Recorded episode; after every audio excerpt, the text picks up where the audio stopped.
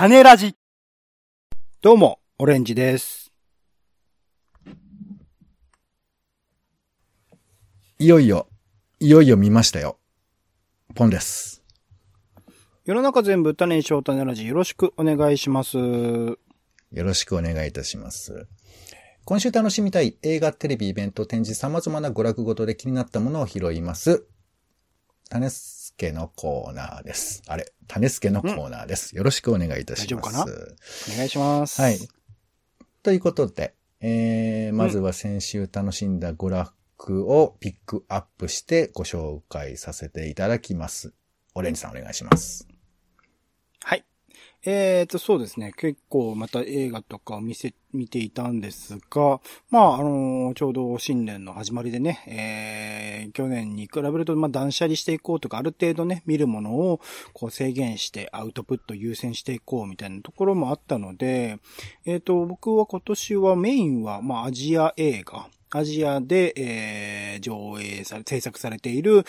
映画を見て、まあ、プラスアルファ、あどうしても見たいものは見たりとか、あとは、去年のね、公開の映画で、すでにパンフレットを買っているものを配信とかで見ようかなっていう一年にしようかなと思っているタイミングで、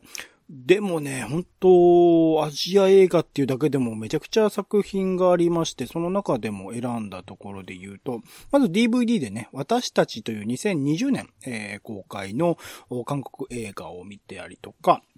あとは実際劇場では、えっと、こんにちは私の母さんという、えー中国映画。あとは二人の世界という日本映画。ユンヒエという韓国映画。えー無声ザ・サイレントフォレストというう台湾映画。あと、まあ、ハルハラさんの歌という日本映画という作品、まあ、アジアだけでもこれだけ、えーまあ、東アジアだけでもって感じですね。見てきて、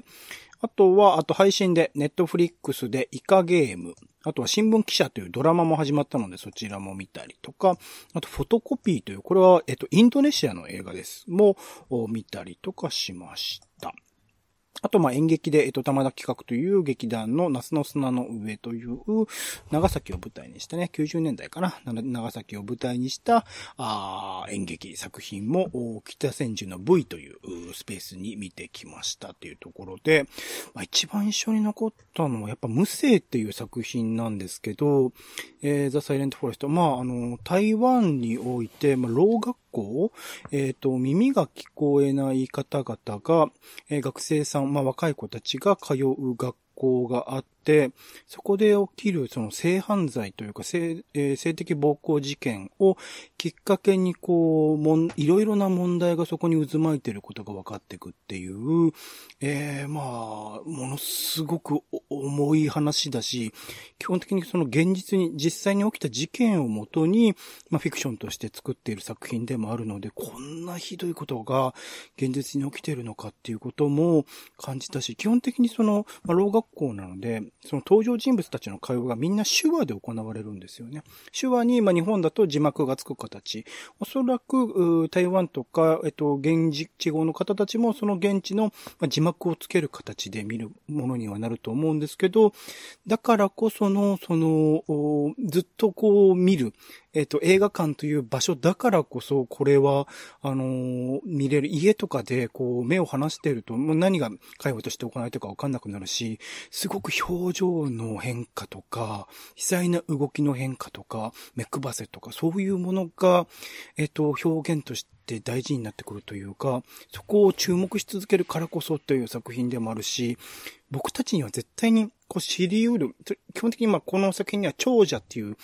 聴者かっていう言い方をするんですけど、えっと、耳が聞こえる人っていう僕たちが、あの、知ることのできない現実っていうのが、そこには描かれている作品でもあったので、これぜひ映画館で見てほしいなと思いました。あの、作品のクオリティとしても、ものすごいものがあって、えっと、金華賞という、えっと、台湾の、えっと、アカデミー賞、前にも紹介しましたけど、東アジア圏の映画から選ばれた台湾のアカデミー賞みたいな賞でも、えっと、えー新進、えーじゅえー俳優賞とか、そういうものも受賞しているような作品で、演技も含めてすごい作品だったので、ぜひ、えっ、と、公開している関数はすごく少ないと思うんですけど、見てみてほしいなと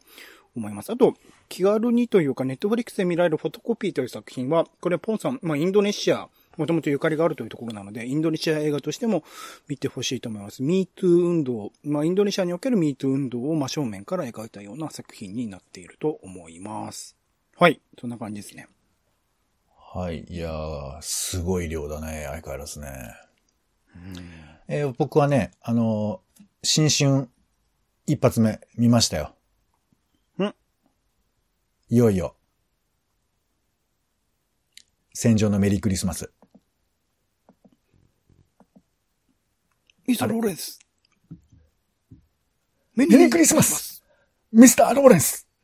メリークリスマス竹、竹城の中でも浅草キットではなくそっちってことですね。そう、いや、すごかったよ、もう。まあ、すごかったのはね、いや、もう、もう、まあ、僕の中で映画って何かっつったら、こういうことなんだなっていうやつですよ。なんか。なんか僕、やっぱ、まあ、いろいろ意見はありますよ。だから別にいいんですけど、僕の中で一時、なんか邦画しか見ない時代とかあったの。僕は。うん。いろいろ人生の中で。なんかハリウッドなんてどうしようもないみたいな感覚とかずっとあって。を、なんていうか、それっぽいやつですけど。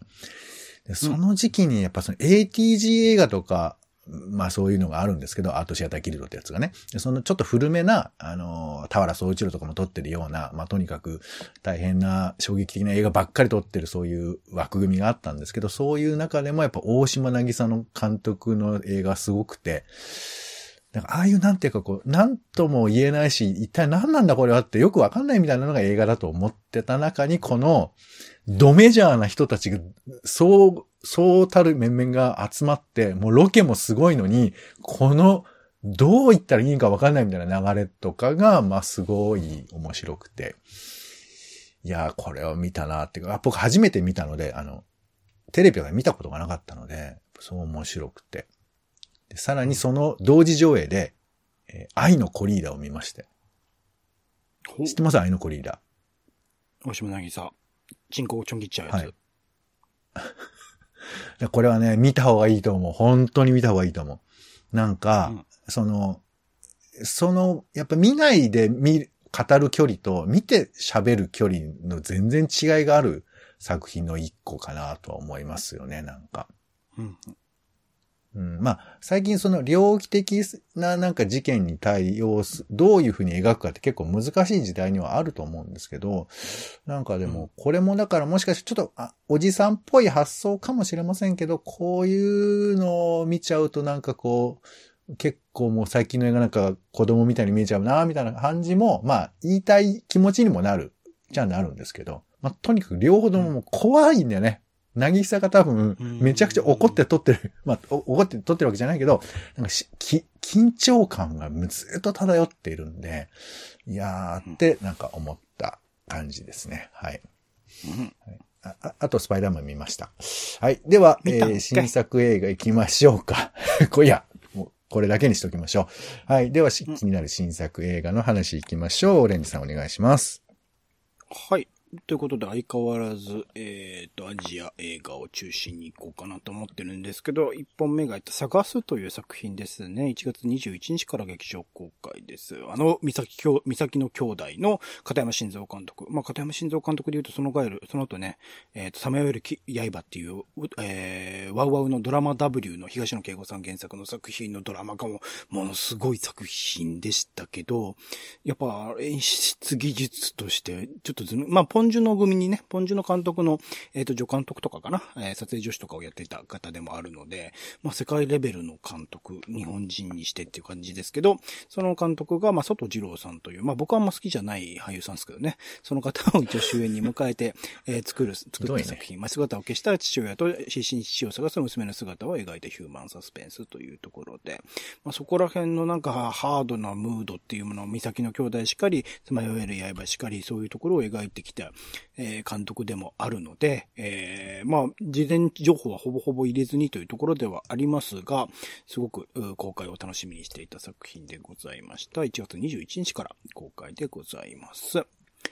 えー、あとは、えっと、声もなくという、これ韓国映画ですかね。闇の仕事を受け負う口のきけない青年と両親に身代金を払ってもらえない孤独の少女の交流を描いた韓国発のサスペンスドラマということで、まあ、バーニング劇場版とかね、あとは、えっと、地獄が呼んでいるでも講演していたユー・アインさん。まあ、一度見たら忘れられない、えっと、まあ、かっこいいんですけどね。なんか独特の、なんか、まあでも演じる役によって全然色合いが変わっていく俳優さんですけど、そのユー・アインが、えー、主演の映画で、えっと、清流賞という、まあ、韓国の賞ですかね。では、えっと、主演男優賞と新人監督賞も受賞しているような作品で、なんか方々から評判は、金華賞とかでも確か、えっと、ノミネートされてたかな。あ、違うか。そう、あれかな。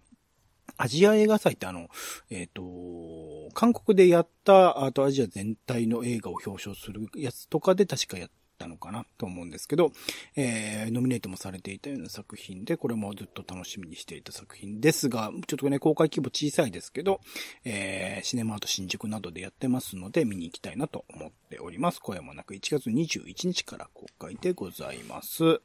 そんな感じ。はい、ありがとうございます。えー、ポンからはですね、グレートインディアンキッチンという作品ですね。これご覧になってますか？まだですね。うん。えー、っとね、まあ、予告も見たりもして、ある一組の夫婦の姿を通して、インドの中流階級に根強く残る家父長制や、まあ、女性権を、女性蔑視を鋭く描いた作品で、なんかこれ、インドで配信で流したんですって、去年。そしたら、なんかこう、やっぱ宗教的な、ちょっと良くない表現があって、結構議論を呼んだ作品だそうですよ。で、うん、これが面白いのは、まあ、ちょっと本編見れたおそらくそうだと思うんですけど、あの、名前が出てこないんです。妻と夫っていう設定で紹介されてて、で、これってあの、韓国のさ、えー、映画なんだっけ？えー、っと、なんか、ありましたよね。名前を忘れちゃいましたね。まあいいや。あの、まあ、つまり、えー、っと、どの誰の事件ではなくて、誰にでもそういうことがあるんではないかっていうふうな抑圧についての物語を、まあ、普遍的に描いて。あ、そうそう、そんな感じに僕はちょっと近く感じたんです。まあ、予告しか見てないんですけどね。まあまあ、そういう感じで、で、もちろんこれ世界中に、やっぱ男性女性の関係性があって、で、当たり前のように多分男性はやっているんだけれども、例えばその女性が働くことについて、いや、そんなことは聞いてる聞いてないみたいな、そういうレベルの話をインド映画で見ることができるっていうのは、はーっと、まあ、無論過去にもあるんですけど、特に女性のポジショニングがなんかイメージ固定化されてるような気もするんだけど、実はインドでもこういうことが語られているんだよっていうことも分かったりするので、あの、映画としても面白そうですし、この話題についてもちょっと気になるなということで、えー、インドの映画を見て自分のことを顧みたいなと、そんな感じでグレートインディアンキッチンですね。うん、はい。それと、あと3度目の正、3度目の正直という、えー、黒沢清の監督のスパイの妻とか、竹口隆介監督のハッピーアワーで共同脚本を務めていた、ね、えー、野原さん。あ、はい、失礼しました。浜口隆介監督。ハッピーアワーですね。で、両方とも僕は好きな作品なんですけど、まあこの野口、あ野原監督のデビュー作ということで、出ている方もハッピーアワーの主演に、まあ主演というかね、春役だった方が出たりだとか、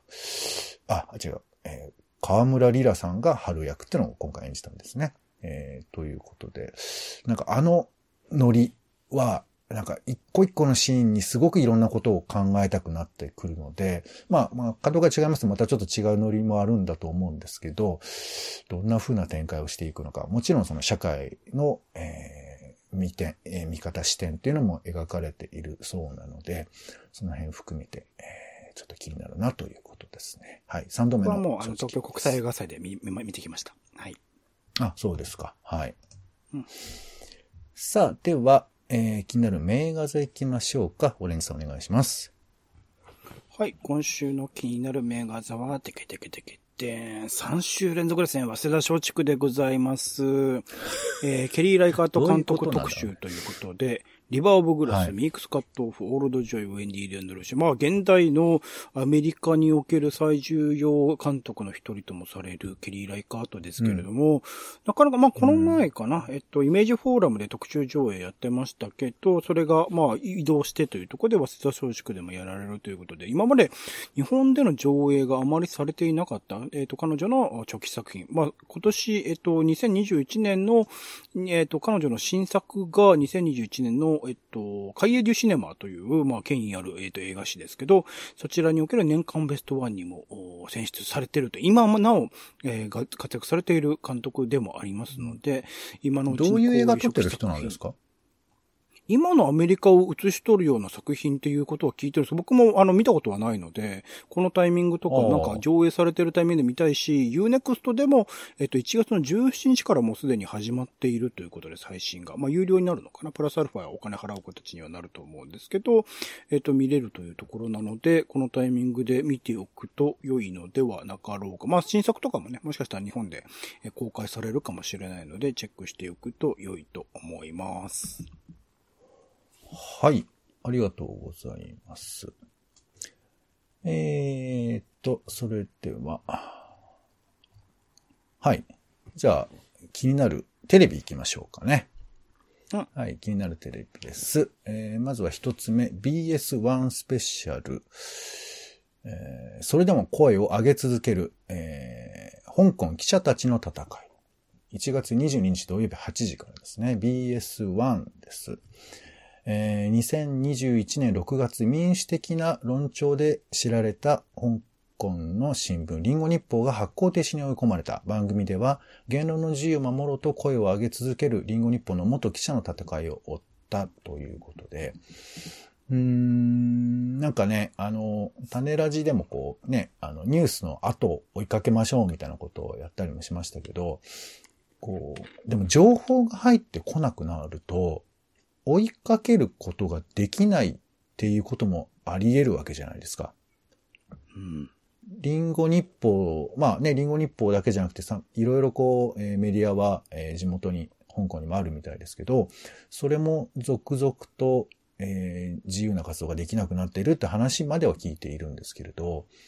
じゃあ、こういうふうに完全に制御されてしまった世界だからね、例えば中国のことも、その、政治的な動きとかはよく聞きますけど、一般の庶民の人たちがどう生きてるのかって結構わかりづらかったり、まあ、ね、北朝鮮なんかもそうですけど、だから、記者の人たちが、まあいろいろね言われますけど、発信する、その、ジャーナリズムっていうルールの形で発信することをしてくれることがいかにあ当たり前というか空気のように必要なことなのかなって思うと、それを守ろうとしてたね、人たちの、なんていうかか活動っていうのは一体どうだったのかなっていうのが気になるなということで、えーそれでも声を上げ続ける、えーこの記者たちの戦いですね。はい。1月22日土曜日8時からです。そしてもう一つ、うんえージャパンカップ2021チアリーディング日本選手権大会ということで、これ1月の20日木曜日の、えー6時からですね。夕方の6時から放送されます。えーチアリーディングの日本一を決める日本選手権大会。これ去年の18、12月18日、19日に国立代々木体育えー代々木競技場体育館で行われたということで。チアリーディングって、俺さんご覧になったことあります？意識して見たことない。アメリカ映画とかでね、普通にそういうシーンはあったりしますけど、あとは、えっと、ね僕応援してるマリノスというチームは、えっと、チアリーディングチームがあるので、えっと、試合のハーフタイムとかに、あ、すげえな、こんな寒空であんな踊ってらっしゃるすげえと思ったことはあります。そう。なんかまあ、これは僕の偏見かもしれませんけど、チアリーディングってやっぱ応援するものだから、なんかメインってあんまり思ってない感じはあるんですけど、でもコロナ禍の中で、まず応援するものに多分応援できない状況もきっとあったと思うんです。おそらくだけど。だってね、応援何も無観客だったりもするわけだし。で、じゃあ優先順位で、その、選手は出れるけど、応援の人はどうなんだみたいなこともあるだろうし、で、まあ彼らが競技としてチアリーディングもおそらくいろんなこう制限があったようなこともあって、なんかそういうふうなことをいろいろ我慢していらっしゃる人たちの中にきっとチアの人もいるんだろうなと思うと、なんかその、笑顔の真剣勝負って言われてるらしいんですけど、なんかそれがよりこう深く感じられるかもしれないなぁなんて思って、ちょっと気になったりもしまして、えー、中学校、大学、それから小学校、社会人、高校の部門と、まあいろいろあるみたいですけど、えー、決勝を中心に見ることができるそうなので、えー、1月20日木曜日18時から19時50分までね、約2時間ぐらい、えー、BS1 で見ることができますので、よかったらチェックしてみてください。はい。では、気になるイベント行きましょうか。はい。えー、じゃあ私の方からは、えー、日本近代建築ベスト50というですね。まあそういう本が出るんですけど、その出版記念シンポジウムということで、近代建築と市民という、まあタイトルですね。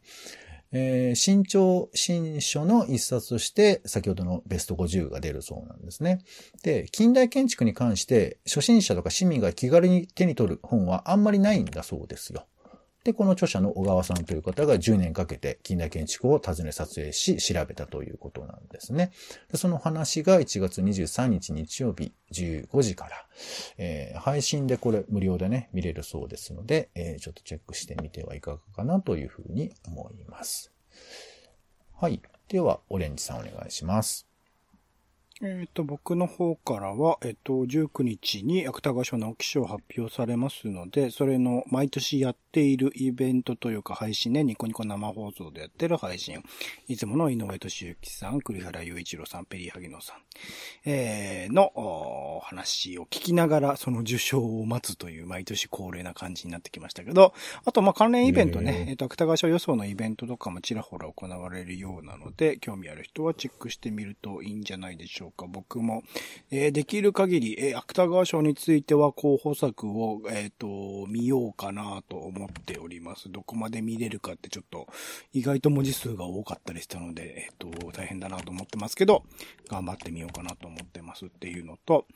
あと、えっ、と、文化系トークラジオライフという、うこれは隔月なのかな ?TBS ラジオで日曜深夜に、えー、やっている、ラジオ番組がありますが、そちらの新年会イベントというのが、あと配信と現地もあるのかなで、行われるそうです。1月23日19時から21時。テーマは、えっと、2021年のおすすめ本はこれだということで、えー、本に興味がある方は、あ見てみると自分の知らなかった本、それぞれの、えっ、と、専門家詳しい方いらっしゃいますので、えっ、と、あるんじゃないかなと思います。はい。そんな感じかな。うん。うん、はい。そうだね。なんか、候補作を新種に読むっていうのもいいかもしれないですね。うん。はい。では気になる展示行きましょう。えー、私からはですね、Life in Art、えー、ゆのきさみろうの、サミローとイデーの仕事、草の根運動ということで、えー、イデーってまあ、家具作っているところですよね。えー、なんかすごいよ。丁寧にユーモアを持って作り上げたイデーの家具が暮らしの中で特別な存在となり、豊かな時間を紡ぎ出すことを願っていますと。また、あの、展示してあるものとか見たりしてるんだと思うんですけど、えー、そこと、えー、イデーで取り組んだ、まあ、アートを通してこれからの暮らしを良くしていくことを目的に、ものづくりに対する、それぞれの思いやこれからの暮らし、そしてこれまでの様々な活動を記しているというふうな、まあ、え、書籍がね、今度出るそうなんです。それにまつわる展示会だそうですよ。はい。えー、これ、イデ東京というところでやっています。1月10日から1月24日までですね。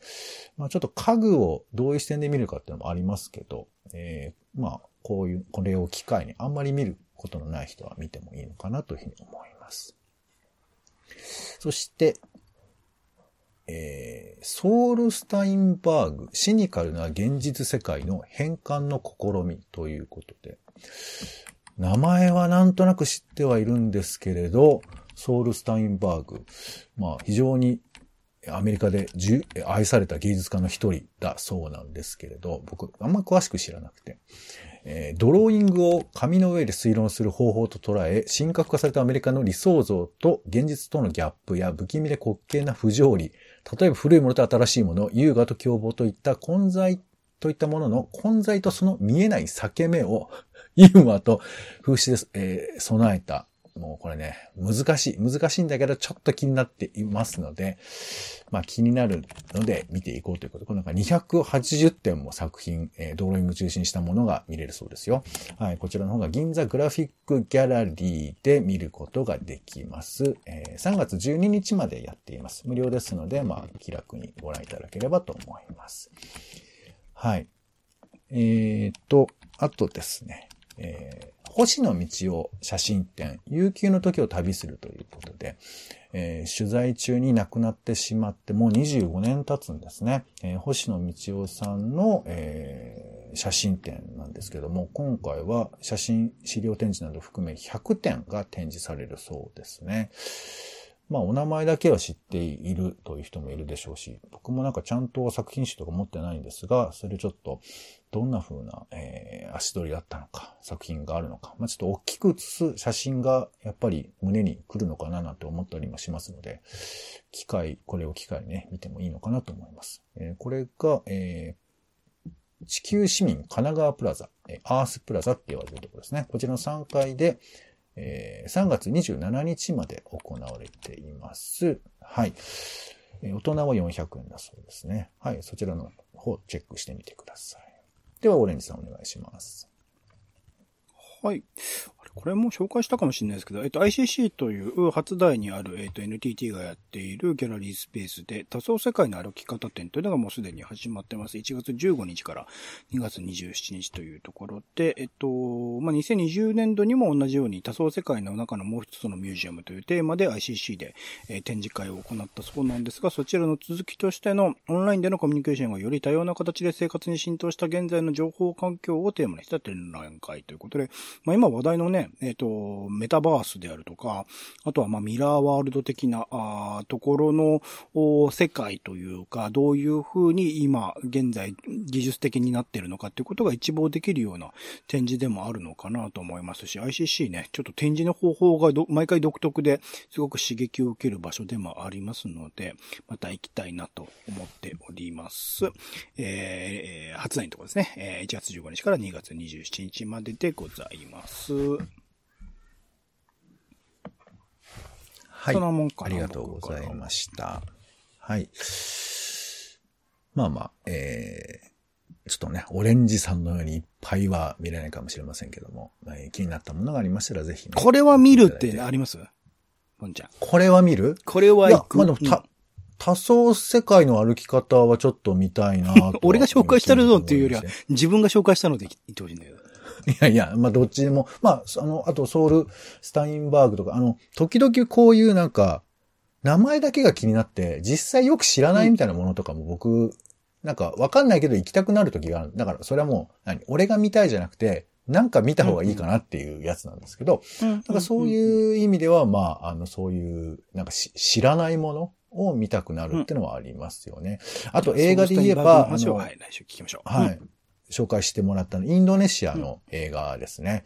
うん、えー、はい、フォトコピー。はい。これはちょっと気になっているので、見たいなというふうに。です。はい。マジっすか。いや、インドネシア映画も見たいですね。はい。ありがとうございます。うん、はい。皆さんも好きなものをチェックしていただければと思います。ということで、種ラジの種助でした。お相手は、えー、スパイダーマン、泣きました。ポンと。オレンジでした。種ラジ、また。種ラジは、ほぼ毎日配信をするポッドキャストです。Spotify や Apple Podcast にて登録を。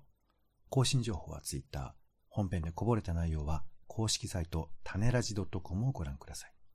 番組の感想や、あなたが気になる種の話は、公式サイトのお便りフォームから。お待ちしています。